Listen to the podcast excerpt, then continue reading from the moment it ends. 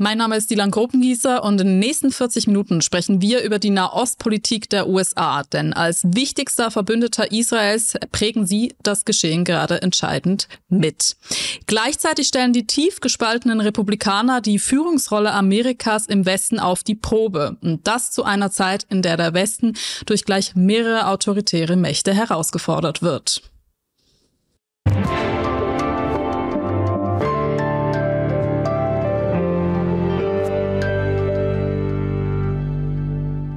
Hallo und willkommen zur 13. Folge von Was jetzt die Woche. Wir haben heute wieder zwei Gäste in der Sendung und unser erster Gast hier im Studio ist Rike Havertz. Herzlich willkommen. Schön, dass du hier bist. Hallo, vielen Dank für die Einladung. Sehr gerne.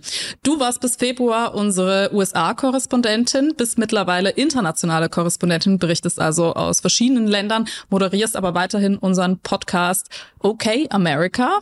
Und äh, ja, also du hast ja eine besondere Beziehung damit auch zu den Staaten. Aber hat sich dein Bild in den letzten Jahren verändert, dieses Landes?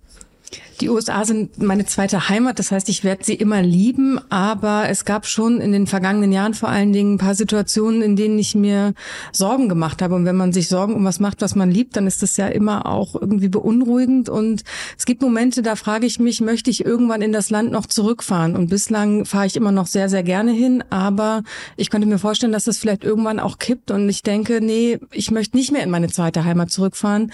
Und das wäre natürlich für mich persönlich furchtbar, aber ich glaube auch für das das Land schade, wenn immer mehr Menschen sowas denken würden. Ja, auf jeden Fall. Kannst du kurz ein bisschen konkretisieren, welche Sorgen du dir machst?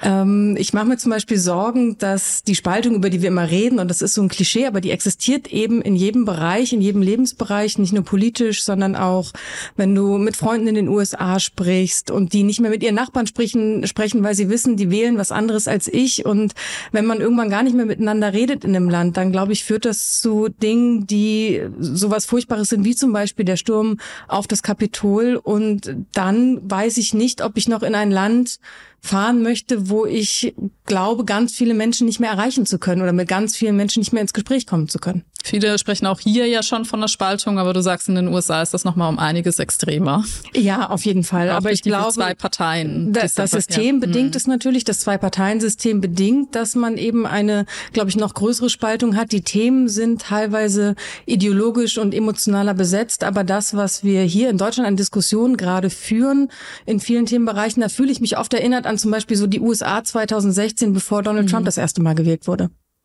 Auf den kommen wir dann später auch noch zu sprechen, genau. Jetzt äh, die Position punkto Nahost der USA ist ja klar. Und äh, Joe Biden war selbst auch gestern, also am Mittwoch in Israel, um Solidarität zu signalisieren und ging dann auch ins Gespräch mit dem Ministerpräsidenten Benjamin Netanyahu. Mr. President, Mr. President, für das israelische Volk gibt es nur eine Sache, die noch besser ist, als einen wahren Freund wie Sie an der Seite Israels zu haben, und das ist Sie in Israel zu haben. Ihr Besuch hier ist der erste Besuch eines amerikanischen Präsidenten in Kriegszeiten. Das ist sehr bewegend. It is deeply, deeply moving. Herr Premierminister, ich danke Ihnen vielmals. Ich wollte heute aus einem einfachen Grund hier sein. Ich wollte, dass die Menschen in Israel und der Welt wissen, wo die Vereinigten Staaten stehen. Ich wollte persönlich kommen und das deutlich machen. Die Terrorgruppe Hamas hat über 1300 Menschen getötet und es ist keine Übertreibung zu sagen, abgeschlachtet, darunter auch 31 Amerikaner. Sie haben Gräueltaten begangen, die den IS vernünftiger aussehen lassen. Amerika trauert mit ihnen paar Tage zuvor sagte Joe Biden zum Nachrichtensender CBS aber auch, die Hamas und die Extremelemente der Hamas repräsentieren nicht das gesamte palästinensische Volk. Und ich denke, dass es ein Fehler wäre, wenn Israel das Land, also Gaza, besetzen würde. Wiederholte er das auf seinem Besuch in Israel auch persönlich nochmal gegenüber Netanyahu? Was er ganz persönlich zu ihm gesagt hat, das wissen wir natürlich nicht, weil es gibt ja. immer nur so Vorabtreffen, die dann mit Kamera und Journalisten sind. Aber er hat eine, wie ich finde, sehr eindrückliche Rede gehalten und in der hat er das, den dünnen Boden, den er da beschritten ist, bei diesem Kurzbesuch hat er, glaube ich, sehr gut ausgelotet. Also er hat den wenigen Spielraum, den er hatte, den hat er genutzt, weil er hat sehr deutlich gemacht, die Solidarität gilt Israel, die USA stehen als der wichtigste Verbündete an der Seite von Israel, werden das auch weiterhin tun, auch mit Geldern, mit militärischer Hilfe und eben diesem Besuch von beiden, der ja auch ein durchaus großes Sicherheitsrisiko war.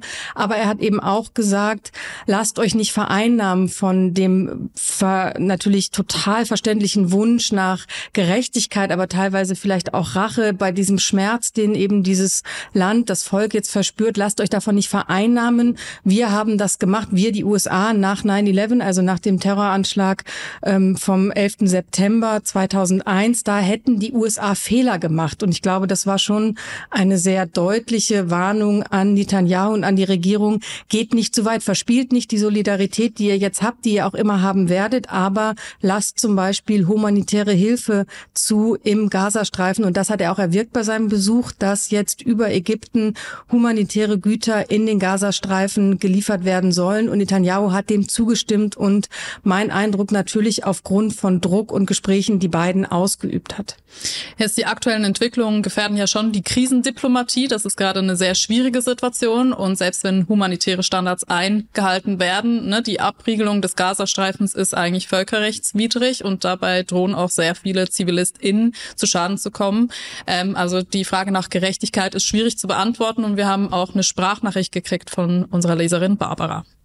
Meine Meinung ist, dass die USA Israel zu humanitären Standards anhalten müssen, jetzt im Krieg und aber auch in der Behandlung der Palästinenser.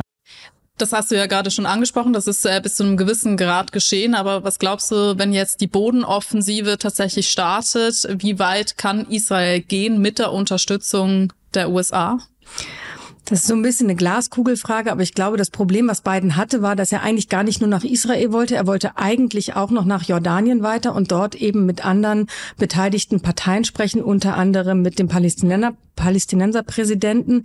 Das wurde dann kurzfristig abgesagt und so war er eben nur in Israel und da muss er eben ausbalancieren, dass die Solidarität unwidersprochen ist. Die wird unwidersprochen sein von den USA, sollte sie auch sein in dieser Situation und gleichzeitig aber sagen, und das hat er auch in dieser Rede gesagt, wir sind Demokratien. Die USA sind eine Demokratie, Israel ist eine Demokratie und das, was eine Demokratie ausmacht, die Menschlichkeit, die wir, die uns ausmacht, das dürfen wir nicht verlassen, weil dann gewinnen die Terroristen. Also ich glaube, er versucht schon darauf einzuwirken und er wird aber natürlich äh, Netanyahu nicht davon abhalten, eine Bodenoffensive zu starten, aber äh, es zeigt sich ja auch, dass er gesagt hat, ihr müsst Hilfsgüter ins Land lassen. Die USA selbst haben angekündigt, 100 Millionen Dollar für humanitäre Hilfe für die palästinensische Bevölkerung bereitzustellen. Gleichzeitig will er Milliarden, weitere Milliarden Israel zur Verfügung stellen, auch militärisch. Das heißt, es ist für Biden eine schwierige Situation. Er muss, er muss und will sich solidarisch zeigen. Gleichzeitig kann er auch nicht das Bild suggerieren, dass alles, was Netanyahu jetzt tut, mit dem er in äh, der Vergangenheit auch schon kritische Momente hatte, mit dem er nicht immer überein ist, dass alles davon Seite an Seite mit den USA geschieht. Also das wird in den kommenden Wochen für Biden eine, eine schwierige Frage, aber ich glaube nicht, dass er ihn jetzt militärisch beraten wird. Er wird ihn, glaube ich, diplomatisch immer weiter beraten. Mhm. Bleibt auf jeden Fall spannend, wie das Ganze jetzt dann in der Umsetzung aussieht, weil einfach nur die Hamas auszulöschen im Gazastreifen, der so dicht besiedelt ist, ist entspricht vermutlich eher nicht der Realität. Und Nein, Biden ja. hat auch nochmal gesagt, ja. Zwei-Staaten-Lösung ist das Ziel. Mhm. Ich glaube, das ist jetzt alles in sehr weite Ferne gerückt. Und natürlich ist nicht nur Israel entscheidend, sondern es sind auch alle Player in der Region entscheidend. Mhm. Und da wird die Diplomatie von Seiten der USA extrem wichtig werden. Aber sie ist halt ungleich schwerer geworden. Absolut. Und ähm, man sieht es auch an den weltweiten Protesten überall, aber besonders auch in den USA, wo die Emotionen wirklich stark hochkochen und die Leute sich auch auf offener Straße, hier sehen wir es, teilweise prügeln. Warum sind denn diese Konflikte gerade auch unter Studierenden in den USA so stark? Das ist, wahrscheinlich würde das die Sendung sprengen, aber ich versuche es mal kurz zu ja. fassen. Die USA haben als erstes Land äh, 1948 unter Harry S. Truman Israel in äh, der Unabhängigkeit anerkannt und damit haben sie eine historische, ganz enge Allianz zu Israel. Außerhalb Israels lebt die größte jüdische Bevölkerung in, der größte Anteil jüdischer Bevölkerung in den USA. Mhm. Das heißt, es gibt extrem enge Verbindungen zwischen den Ländern. Gleichzeitig gibt es vor allen Dingen, das zeigen auch Umfragen unter jüngeren Amerikanerinnen und Amerikanern jüdischer Herkunft nicht mehr so einen großen Bezug zu Israel, nicht mehr so einen unwidersprochenen Bezug zu Israel. Und das ist, das ist der Konflikt. Man sieht halt, dass die USA traditionell sagen, wir sind äh, der Partner Israels, aber jüngere Amerikanerinnen und Amerikaner sagen, das, was die israelische Regierung teilweise in der Realität tut, was auch die äh, Netanyahu-Regierung gemacht, Justizreform ist ein Stichwort und eben die Abregelung des Gazastreifens, das geht für uns aus Menschenrechtssicht nicht. Und das sind die zwei Interessen, die schon immer in den vergangenen Monaten und Jahren aufeinandergeprallt sind und jetzt natürlich noch mal einmal mehr, weil die Emotionen, äh, Emotionen auf beiden Seiten so hoch sind. Mhm. Und auch viele palästinensische Gruppen natürlich protestieren und äh, sich nicht wahrgenommen fühlen in der Gesellschaft Gesellschaft als Muslime ist, ist auch oft nicht schwierig. Es ist noch ein ganz anderer Diskurs, ne, der dazu kommt, wie schwierig die Situation ist für viele Muslime. Und da kommen so viele Themen zusammen, die Emotionen kochen hoch. Das ist das Fazit. Jetzt gehen wir nochmal auf die politische Ebene, denn äh, es haben sich jetzt auch mindestens zwei Demokraten öffentlich dagegen ausgesprochen, Israel weiter äh, zu unterstützen, also in den USA. Und äh, wenn man Wahlumfragen anguckt, dann sieht man auch, dass die Unterstützung für Israel bei den Republikanern größer ausfällt als bei den Demokraten. Welchen Hintergrund hat das denn? Das ist ein bisschen liegt es daran, was ich eben beschrieben ja. habe, dass die linke Fraktion innerhalb der Demokratischen Partei und man muss immer ein bisschen darauf achten, dass das, was sich als links in den USA bezeichnet, mhm. nicht unbedingt das ist, was im deutschen politischen Spektrum links ist. Aber der sehr linke Flügel der Demokraten, die sagen halt so, wie Israel mit den Palästinensern, mit der palästinensischen ja. Bevölkerung umgeht, Geht. das kritisieren sie und mhm. deswegen ist ihre Unterstützung für Israel nicht mehr unwidersprochen. Auf republikanischer Seite sieht das anders aus. Und das ist etwas, was interessant sein wird zu beobachten, weil eigentlich Außenpolitik in US-amerikanischen Wahlkämpfen keine große Rolle spielt. Jetzt aber ein Wahlkampf ansteht im kommenden Jahr, in dem sehr viele globale Themen eine Rolle spielen werden. Der Angriffskrieg Russlands in der Ukraine und jetzt eben auch die Krise in Nahost. Und Biden wird es navigieren müssen und wird sowohl von den Republikanern unter Druck stehen, aber in Teilen auch von seiner eigenen Partei. Und dann kommt das ja gerade die Ukraine selbst auch angesprochen, kommt das noch hinzu. Die brauchen ja und kriegen auch Unterstützungsgelder von den USA, aber da geht die Unterstützung ja jetzt doch allmählich zurück. Der Krieg dauert jetzt auch schon länger an. Siehst du, ein ähnliches Szenario sollte jetzt dieser Nahostkonflikt äh, sich noch länger hinziehen? Ich glaube, es ist ein bisschen unterschiedlich zu bewerten, weil eben das, was wir schon besprochen haben, diese traditionelle Solidarität mit Israel, die reicht weit und die reicht auch über beide Parteien mhm. hinweg. Und auch äh, die Unterstützung für die Ukraine gegen Wladimir Putin war lange Zeit über beide Parteien hinweg sehr stark. Aber die Republikaner sind in sich extrem zerstritten. Und die sagen jetzt halt, die machen einen etwas falschen kausalen Zusammenhang auf und sagen, warum sollen wir so viel Gelder in die Ukraine schicken, wenn wir das doch brauchen, um unsere eigene Grenze, also die Grenze im Süden des mhm. Landes zu Mexiko zu sichern. Und ähm, dass die Gelder gar nicht so unbedingt was miteinander zu tun haben, ist ja erstmal egal, weil im Wahlkampf wird oft äh, werden mhm. Dinge verkürzt. Mhm. Aber ich glaube nicht, dass wir so ein Szenario erleben werden, dass dann auch Israel-Hilfen offen in Frage gestellt werden. Aber was Biden, wir reden jetzt, Biden redet heute ein bisschen später noch, also am Donnerstagabend US-Zeit wird er eine Rede zur Lage der Nation halten. Und es wird erwartet, dass er den Kongress nochmal um Gelder bittet und zwar für alle Bereiche, für die Ukraine, für Israel, für Taiwan und für Gelder im eigenen Land zur Sicherung der Grenze. Ich glaube, er versucht taktisch geschickt, alles miteinander zu verbinden, um dann Gelder für alle Zwecke mhm. zu bekommen. Aber ich würde sagen, der Druck auf die Ukraine und die Gelder dort wird deutlich höher sein als auf Israel. Ja. Und abgesehen von den Geldern, die Israel bereitgestellt werden, es wurde ja auch ein Flugzeugträger zur Warnung geschickt, um äh, die Hisbollah nochmal irgendwie, ne, irgendwie ein Signal zu senden. Haltet euch zurück. Gibt es weitere Mittelmaßnahmen, die gerade ergriffen werden? Biden hat angekündigt, dass er ein noch nie dagewesenes eben äh, finanzielles Paket schnüren möchte. Das muss eben durch den Kongress gehen. Das wird vermutlich auch beinhalten, den, den Iron Dome, also das Raketenabwehrsystem in Israel weiter zu stärken. Er hat es auch bei seinem Besuch deutlich gemacht. Er wird immer alles tun, um Israel alle Mittel zur Verteidigung zu geben. Und das, was du gerade erwähnt hast, dass sie eben strategisch Kriegsschiffe in die Region entsandt haben, um ein Signal Richtung Hisbollah, Richtung Iran zu setzen, das ist natürlich aber gleichzeitig auch ein Risiko, weil sollte dieser Konflikt sich ausweiten, sollte es zu dem sogenannten Flächenbrand kommen, über den alle gerade reden, den wir alle fürchten, dann wird natürlich Biden, wird die US-Regierung enorm unter Zugzwang stehen, dann nicht nur das, was sie jetzt symbolisch getan haben, zu machen, sondern dann das auch umzusetzen. Und dann wäre die, wären die USA direkt in diesen Konflikt, in diesen Krisenherd involviert, etwas, was Biden in einem Wahljahr absolut vermeiden möchte, weil damit gewinnt man absolut gar keine Stimmen und da wäre er aber sehr unter Zugzwang. Das heißt, ich glaube, er wird alles versuchen im Vorfeld, um das abzuwenden. Deswegen auch dieser Kurzbesuch gestern. Mhm. Mhm. Ilona, unsere Leserin, hat auch noch eine Idee, was die USA so machen könnten, hat uns eine Sprachnachricht geschickt. Ich könnte mir vorstellen, dass die USA zum Beispiel ein Handelsembargo gegen den Gazastreifen durchsetzen, was zum Beispiel sicherstellt, dass nur noch Sachleistungen nach Gaza importiert werden, also nur noch friedliche Sachleistungen natürlich. Was sagst du dazu?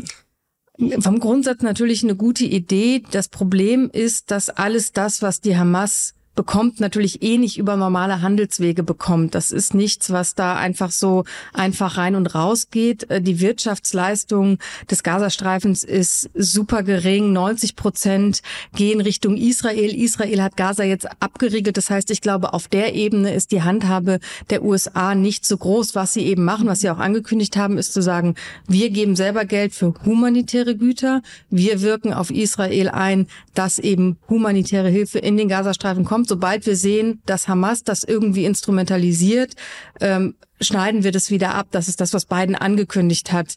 Ähm, ich glaube, dass auf der wirtschaftliche Faktor nicht so groß ist und dass das, was eben die Hamas bekommt, vor allen Dingen auch über Wege des Iran, das ist von, von Handelsembargos, so wie wir sie verstehen, relativ ausgeschlossen. Mhm. Die USA haben zurzeit weder im Libanon noch in äh, Israel selbst einen Botschafter sitzen und es fehlt auch eine Koordinatorin zur Terrorismusabwehr im Außenministerium. Diese Position Positionen sind eben alle unbesetzt und die Republikaner stellen sich eben dagegen, weil die sagen, die KandidatInnen, die in Frage kämen, die sind unqualifiziert. Wie problematisch ist es, dass diese Posten unbesetzt sind, gerade in dieser Zeit? Das ist immer problematisch, wenn die USA keine Vertretung in den jeweiligen Ländern hat. Jetzt ist es aus meiner Sicht eine Katastrophe, weil natürlich genau das, was jetzt alle versuchen, Biden kann nicht jede Woche dahin fliegen. Das wird er auch nicht tun.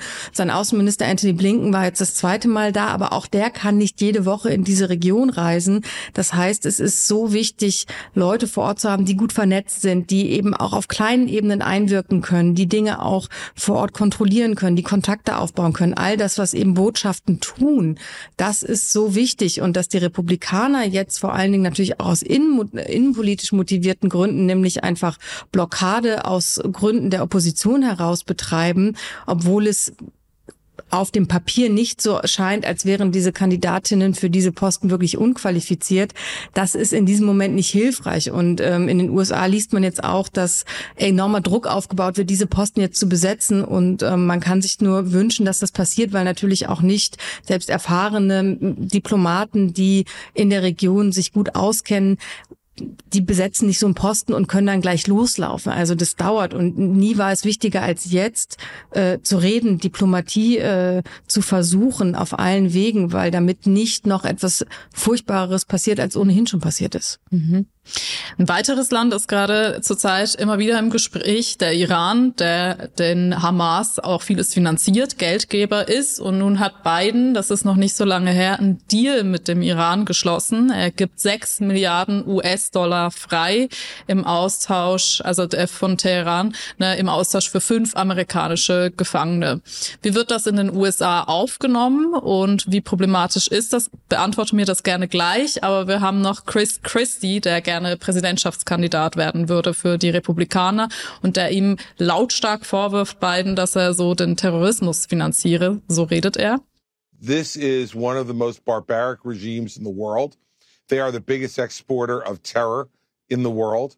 And Joe Biden has given them now $6 billion to go and make mischief. Das hat Chris Christie natürlich gut für sich genutzt. Mhm. Das ist extrem schlechtes Timing aus Sicht mhm. von Biden. Es war, als dieser Deal gemacht wurde, natürlich fünf US-amerikanische BürgerInnen sind zurück nach Hause gekehrt.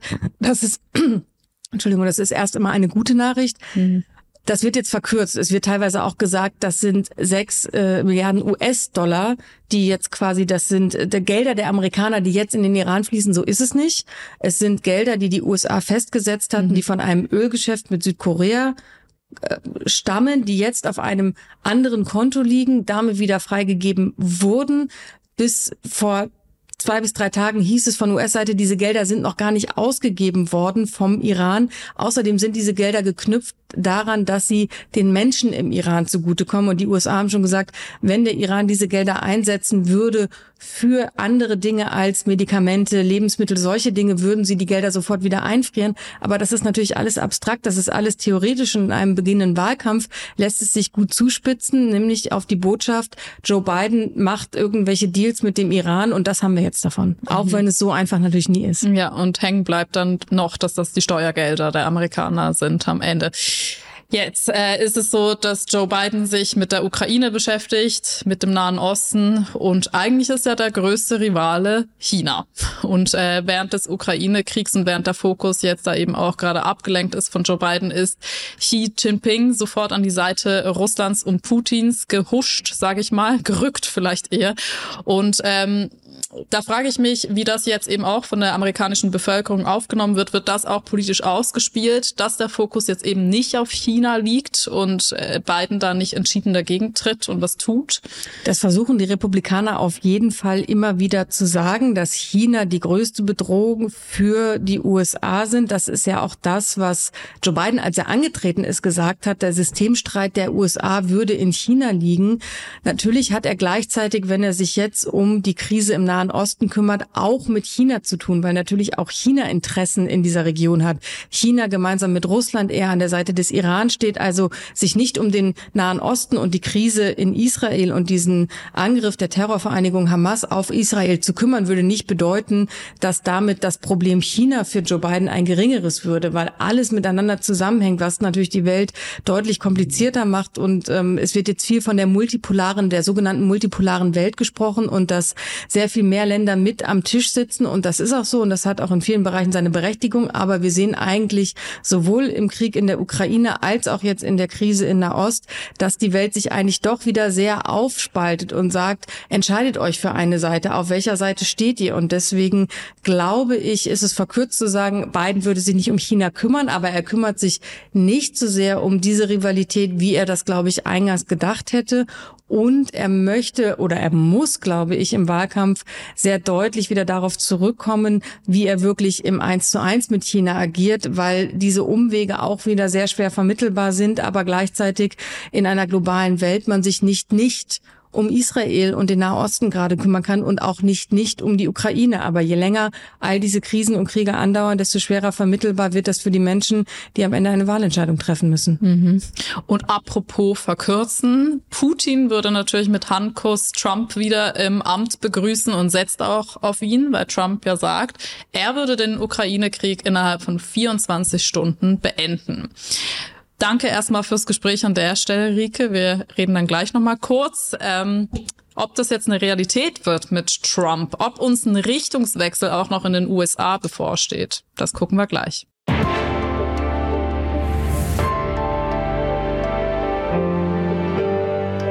In order to make America great and glorious again, I am tonight announcing my candidacy for President of the United States. Der frühere US-Präsident Donald Trump will 2024 erneut für die Republikaner antreten. Und trotz laufender Gerichtsprozesse sieht es gut für ihn aus. In jüngsten Umfragen ist Trump der klare Spitzenreiter unter den potenziellen republikanischen Kandidaten für die Präsidentschaftswahlen. In einer aktuellen Umfrage von Morning Consult stieg Trumps Unterstützung unter den republikanischen Wählern auf 63 Prozent.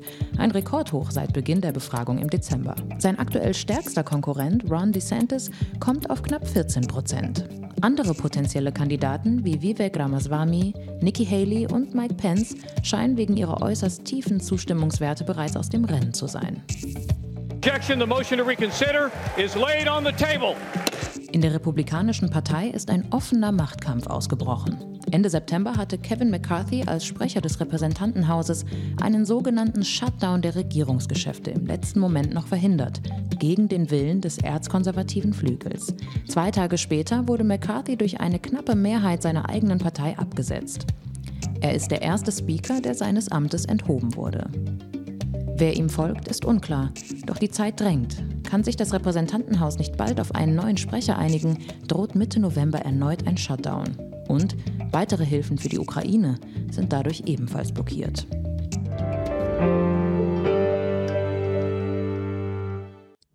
So, und jetzt kommen wir zu unserem zweiten Gast. Das ist Johanna Roth, unsere Korrespondentin jetzt in Washington. Das Gespräch haben wir aber kurz vor der Sendung aufgezeichnet. Hi Johanna, schön, dass du bei uns bist.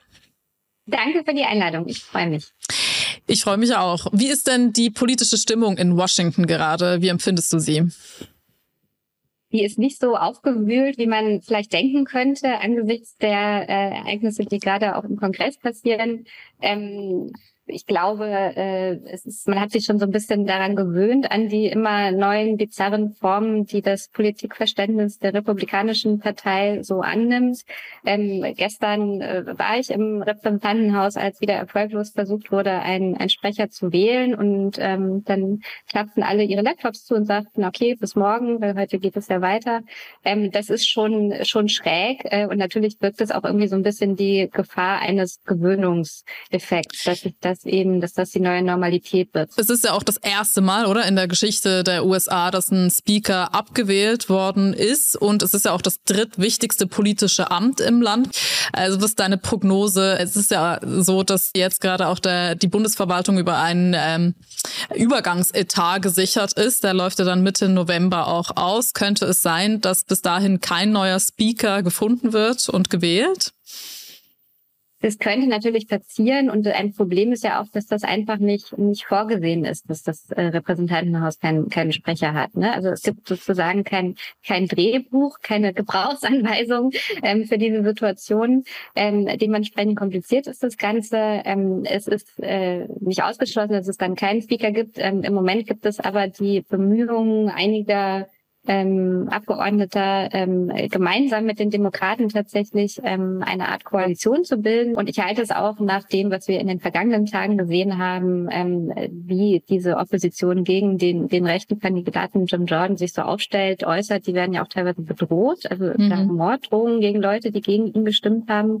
Ähm, dass in diesem Thema tatsächlich jetzt doch ähm, vielleicht genug Unterstützung zusammenkommt bei einigen Republikanern, gemeinsam mit den Demokraten ähm, dieses Repräsentantenhaus erstmal wieder arbeitsfähig zu machen. Gerade steht Trump erstmal noch vor Gericht wegen einigen Vorwürfen, und zwar der Wahlbeeinflussung, gesetzeswidrigen, widriger Aufbewahrung höchst sensibler Informationen, als er eben noch US-Präsident war, Finanzbetrug, auch Schweigegeld an einen Pornostar. Im Mai 2023 wurde er wegen sexuellen Übergriffs verurteilt zu einer Geldstrafe in Millionenhöhe. Also ganz schön viel. Und trotzdem genießt er den Rückhalt von einem Drittel der republikanischen Wählerschaft. Also glaubst du, er wird damit auch der offizielle Kandidat der Republikaner?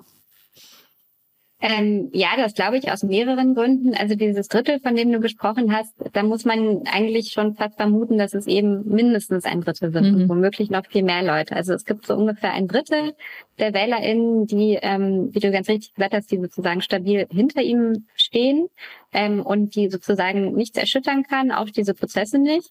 Und dann gibt es eben ähm, nochmal ungefähr genauso viel vermutlich ähm, Leute oder etwas weniger, die ähm, äh, da noch unentschlossen sind, also republikanische oder zu den Republikanern tendierende WählerInnen, ähm, die ihnen nicht abgeneigt sind. Also die, die Trump-Opposition innerhalb der republikanischen Wählerschaft, die ist relativ klein. Ähm, das ist halt ähm, ein Faktor. Ähm, und wir sehen ja auch, dass diese ganzen Verfahren, die du aufgezählt hast, ähm, wo wirklich extrem schwerwiegende Vorwürfe dabei sind, also zum Beispiel Sachen mit den Dokumenten, er hat die nationale Sicherheit gefährdet, ähm, das Leben vieler Soldatinnen äh, weltweit. Da könnte man ja meinen, dass das gerade auch unter den Republikanern irgendwie die Leute wütend macht, aber das sehen wir nicht, sondern ähm, äh, im Zweifelsfall ist seine Unterstützung im Laufe dieser Verfahren noch größer geworden. Das ist das eine. Und das andere ist dann natürlich, dass die ähm, seine Mitbewerber oder Gegenkandidaten äh, nicht so durchdringen, wie man das noch hätte denken können. Also allen voran natürlich Ron DeSantis, ähm, der, der nicht so performt, wie man das erwartet hatte äh, und jetzt immer weiter zurückfällt hinter Trump. Ähm, also ich sehe im Moment einfach nichts, ähm, was jetzt passieren würde, dass diese Partei oder die Wählerschaft so zum Umdenken bringt, dass es eben ja. nicht Trump wird. Ja, Aber genau. Ähm, also hätte halt wir mal die ersten Vorwahlen ab. Ja, klar, auf jeden Fall. Aber sagen wir mal, er wird dann tatsächlich der Präsidentschaftskandidat. Die Republikaner Republikaner wollen natürlich auch gewinnen. Glaubst du denn, das ist möglich? Könnte er sich gegen Biden durchsetzen? möglich, klar, es ist, ist alles und ich glaube, da also 2016 hatten die Demokraten das ja erlebt, ähm, dass Umfragen, dass es dann ganz anders kam, als sie wegen Umfragen vermutet hatten. Insofern sind die Umfragen, die ja Trump und Biden je nach je nachdem gleich aussehen oder Biden etwas weiter vorne, ähm, wie verlässlich die sind, dass das daran, also da kann man sich einfach nicht drauf verlassen oder sollte sollte das nicht zu sehr mit einpreisen. Ähm, ich glaube, es wird letztlich wie 2020 viel davon abhängen, wer mehr mobilisieren kann. Und ähm, bei Trump ist es ja so, dass sein Populismus, seine schrille Rhetorik, sein der, der Hass, den er schürt, dass das natürlich ein ähm, größeren mobilisierenden Effekt hat ähm, als jetzt Bidens ähm, verlässlicher Optimismus, so würde ich mhm. vielleicht mal beschreiben, diese Stabilität, für die er steht, mobilisierend in die eine wie die andere Richtung. Ne? Also er war jetzt aber bei diesen Debatten teilweise nicht dabei, oder? Mit den anderen republikanischen potenziellen Kandidaten. Warum kann er sich genau. dann so easy rausnehmen? Braucht er das nicht? Gerade er mit seiner Rhetorik? Naja, er lebt natürlich davon, dass er sozusagen den, den Raum dominiert und mhm. ähm, man, man nur ihn hört. Ne? Also er will die Bühne für sich. Ähm, und natürlich würde, ähm, wenn er andere ausreden lassen muss und so, ähm, äh, würde er sich wahrscheinlich, ähm, naja, entzaubern ist ein bisschen schwierig gesagt, weil wir sehen ja, dass er sich bei den Leuten, die immer noch an ihm hängen, nicht entzaubern kann, mhm. was auch immer. Mhm. Ähm, aber äh, ja, er will die Bühne für sich. Ich glaube, so kann man das schon sagen. Unser Leser Sven hat uns eine Sprachnachricht dazu geschickt. Er meint, wenn Trump wieder Präsident wird, dann steht die Welt am Abgrund. L hingegen findet, das macht es auch wirklich, wirklich, wirklich nicht schlimmer, wenn Donald Trump wieder gewählt wird. Die Welt ist ohnehin am Arsch. Also beide sind ziemlich pessimistisch, muss man dazu sagen. In welche Richtung tendierst du, Johanna? Ähm, ich, ich muss leider sagen, doch, mit Trump würde es noch schlimmer. Also ich verstehe schon, die Weltlage ist im Moment äh, sehr bedrückend, sehr bestürzend. Das ist richtig, aber mit Trump würde das alles wirklich, wirklich, wirklich noch schlimmer. Ähm, er hat sich, auch wenn man sich das irgendwie kaum vorstellen kann, ähm, seit dem Ende seiner Amtszeit nochmal erheblich radikalisiert, würde ich sagen. Also wenn man sich seine die, die, die Wahlkampfreden oder seine, seine Auftritte vom vergangenen, der zurückliegenden Monate mal anschaut, das ist nochmal eine ganze Spur extremer und auch erratischer irgendwie geworden, also wirklich ähm, ja also wahnhaft teilweise. Ähm, und ein großer Faktor ist natürlich, dass es jetzt keine Leute mehr gibt ähm, in seinem Umfeld, ähm, auf deren Vernunft man sich im Zweifelsfall verlassen kann. Also es gäbe diesmal keinen Vizepräsidenten Mike Pence, äh, Außenministerium, Verteidigungsministerium, Geheimdienste, überall da säße jemand ähm, am Hebel sozusagen, der genauso irre und gefährlich ist wie Trump. Und das in dieser Weltlage, ähm, wo extrem viel auf dem Spiel steht ähm, und wo er eben, der ja früher schon sich gerne mit, mit Autokraten gut gestellt hat und, und ähm, mhm. ja einfach sehr, sehr unberechenbar war, das alles ist noch viel, viel extremer geworden und das wäre wirklich sehr, sehr schlimm. Mhm. Okay. Was ist denn dein aktuelles Fazit, wenn wir die Performance, ja, ich lasse es mal unkommentiert, aber ja. Ähm, genau, was würdest du denn sagen, wie ist die aktuelle Bilanz von beiden, wenn es jetzt eben auch um diese außenpolitischen Konflikte geht, über die wir schon gesprochen haben? Was ich ähm, mit Erstaunen registriert habe, war, dass ähm, republikanische Bewerber Nikki Haley und äh, Chris Christie sich also wohlwollend geäußert haben über Bidens ähm, Unterstützung Israels und ihm Respekt gezollt haben. Das ist was, was wir sehr, sehr lange nicht gesehen haben. Ähm, das heißt noch nicht, dass jetzt viele Republikaner für ihn stimmen, ähm, aber es bringt wieder ein bisschen anständigen Umgang in die US-amerikanische Politik. Das ist schon eine sehr große Errungenschaft, auch wenn das natürlich nicht seine Intention war. Mhm. Ähm, ich glaube, was Biden eher Sorge bereiten muss, ist, äh, und da denkt man natürlich auch an Wählerstimmen, ist, dass es äh, leider ziemlich viele Linke in den USA gibt, die ähm, Israel ablehnend gegenüberstehen, um es milder auszudrücken. Ähm, wir haben hier gestern hunderte Demonstrantinnen gesehen in Washington, die sich am Kapitol aufgestellt Verwarte. haben, mehrere mhm. oder viele verhaftet ähm, die seine Unterstützung für Israel total falsch finden. Ähm, und da gibt es auch unter den demokratischen äh, Abgeordneten, PolitikerInnen einige, die das so vertreten. Ähm, also da ist jetzt absurderweise ähm, Biden mehr sozusagen in Übereinstimmung mit den Republikanern ähm, als mit Teilen seiner eigenen Partei. Partei. Und er hat noch ein anderes Defizit, oder? Das ist sein größtes Defizit ist nochmal was ganz anderes, noch nicht mal ein politisches Thema. Du sprichst wahrscheinlich von seinem Alter, ja. ja. genau, Biden ist, ähm, wird bald 81. Ähm, und ähm, insofern schon ein großes Problem, nicht weil ihn das per se irgendwie disqualifizieren würde, sondern weil ihm viele Menschen dieses Amt nicht mehr zutrauen. Von welchen Fakten das jetzt auch immer ähm, gedeckt ist oder nicht. Also es gibt keinen Anlass an den Aussagen seiner Ärzte zu zweifeln, die ihn fit oder für fit erklärt haben. Aber ähm, es ist eben ein, äh, ein großes Thema bei den Menschen. Also mir begegnet es immer wieder. Ähm, und natürlich auch sieht man da welche, welche Macht so, so rechte Verschwörungserzählungen, Diffamierungen äh, entfalten. Trump behauptet ja immer wieder, Biden sei dement. Ähm, und äh, also das ist was, was, was ich auch schon oft gehört habe. Also ich saß im, im Winter im Skilift, äh, im Skiurlaub und ähm, mit einer Familie aus South Carolina, Vater, Mutter, Kind, Smalltalk. Die erste Frage, äh, was machst du hier? Äh, Reporterin, interessant. Wie, wie denkst du über unseren Präsidenten? Das war die zweite Frage. Die dritte Frage war, äh, glaubst du auch, dass er dement ist? Mhm. Ähm, und das ist nicht das letzte Mal, das war nicht das erste Mal, dass mir das begegnet ist.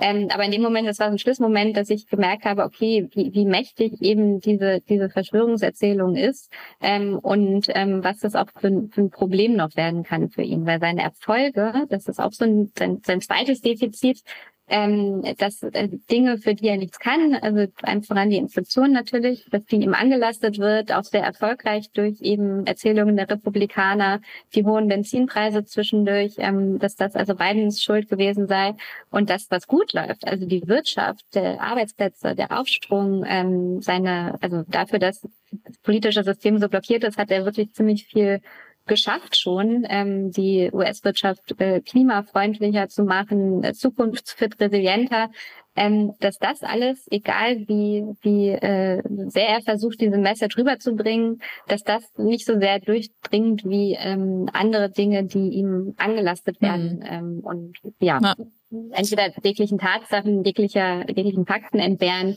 oder für die er einfach nichts kann. Ja. Das ist mhm. Jetzt ist es so, dass die No-Labels-Bewegung sich überlegt, Joe Manchin aufzustellen als Präsidentschaftskandidaten. Der ist ja eigentlich Demokrat, hat aber in der Vergangenheit oft schon auch mit den Republikanern gestimmt und der könnte tatsächlich auch zu einem Problem werden für Joe Biden, oder? Ja, weil also im Moment ist das ja wirklich nur eine, eine Androhung, aber man spielt schon relativ offen damit, dass also diese No-Labels-Bewegung dann im, im kommenden Jahr als dritte Partei antritt oder ja neue Partei antritt und eben besagten Joe Manchin, der so ein chronischer Widersacher Bidens ist, ins, ins Rennen schickt. Ähm, das ist insofern ein großes Problem, weil ähm, uns Umfragen nahelegen, und da sind sie, glaube ich, dann schon sehr verlässlich, dass ein solcher dritter Kandidat ähm, keine Chancen hätte, diese Wahl zu gewinnen. Aber er nimmt natürlich vor allem beiden Stimmen weg. Er nimmt nicht Trump Stimmen weg, er nehme beiden Stimmen mhm. weg. Und am Ende könnte sich darüber eben dann ähm, der republikanische Kandidat freuen, der sehr wahrscheinlich Donald Trump heißen wird. Wir sind gespannt und wir werden es äh, mitverfolgen und du wirst vor allem regelmäßig für uns darüber berichten und wir werden ganz bestimmt 2024 spätestens regelmäßig miteinander zoomen und schalten hier in der Sendung. Und ich freue mich, dass du mit dabei warst. Herzlichen Dank, Johanna. Liebe Grüße nach Washington. Danke dir. Ciao. Ciao. Und als nächstes kommen wir zu unserer Satire-Rubrik, dem Aufränger der Woche. Matthias, bist du da? Ja, ich bin schon da. Hallo Dylan. Mit wem hast du denn diese Woche telefoniert? Ich habe mit Joe Biden gesprochen und ich muss sagen, ich war hinterher noch besorgter als vorher. Mit Joe Biden höchstpersönlich. Also Matthias, deine Kontakte möchte ich auch haben. Mr. President, can I talk to you for a moment? Not now. Not now. Okay, well, when is better for you? We really need to talk. I don't think that's necessary. Why not? You're living in Germany and in Europe. Yeah, so? We're the United States of America, for God's sake.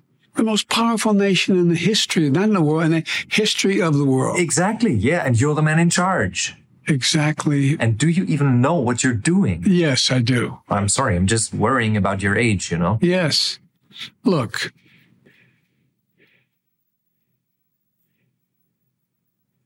What are we looking for? We're working like hell on it. On what? We have enormous opportunities. Do you, though? Your Congress is paralyzed right now, and there are so many wars and conflicts going on, and you're involved in many of them. Hard to make distinctions. Right? And is there maybe someone working for Putin in your own country? I don't want to get into classified information, but. Well, I mean Trump. It's not a secret, Mr. President. We can all see how he admires Putin, how he would do anything to please him. He's just his useful idiot, don't you think? Or even his puppet. There's a fundamental difference. Okay, but is he? There is no clear evidence of that. Fair enough, but Putin would be so happy if Trump wins the election next year. We don't want that to happen. You're right, we don't. So, can you prevent it from happening? Yes, I had a meeting this morning with the. Um, oh, look. No, you look. This is what I'm talking about. You're not fully there. This is critical. Yes, and it's irresponsible. What if China uses this moment to attack Taiwan? I should call Xi Jinping and talk to him about it. Don't. Why? I think it'd be a big mistake. What, do you think he's not aware of your weakness? Don't. Don't, don't, don't. So I should just sit back and watch World War III unfold? That's right. Ja, dann äh, bist du in guter Gesellschaft. Äh, ich glaube, die meisten von uns fühlen sich ohnmächtig und gucken einfach gerade zu und äh, fragen sich, wohin das noch führt. Matthias, vielen Dank. Wir sehen uns dann nächste Woche wieder. Danke dir dann. Bis nächste Woche. Alle Anrufe finden Sie übrigens gesammelt auf unserem Zeit-Instagram-Account von Matthias Renger. So, liebe Rike, du sitzt ja auch noch hier neben mir. Äh, was ist denn dein nächstes Projekt oder deine nächste Reise? Wohin geht's? Die nächste Reise geht nach Finnland und da wird es auch um die Weltlage gehen. Mhm. Kannst Ja, du noch mehr? Na, wir werden äh, den finnischen Präsidenten interviewen. Oh, und okay. äh, der hat ja viel dazu beigetragen, dass Finnland Teil der NATO jetzt ist und ähm, der geht bald aus dem Amt und ist ein sehr kluger Kopf, mit dem man, glaube ich, über diese ganzen bedrückenden Themen, über die wir heute hier auch gesprochen haben, ein sehr kluges Gespräch führen kann. Oh, ich freue mich davon dann zu lesen und vielen Dank, dass du bei uns warst. Das war richtig spannend mit dir. Und Vielen Dank. Danke für die Einladung. Klar, gerne wieder.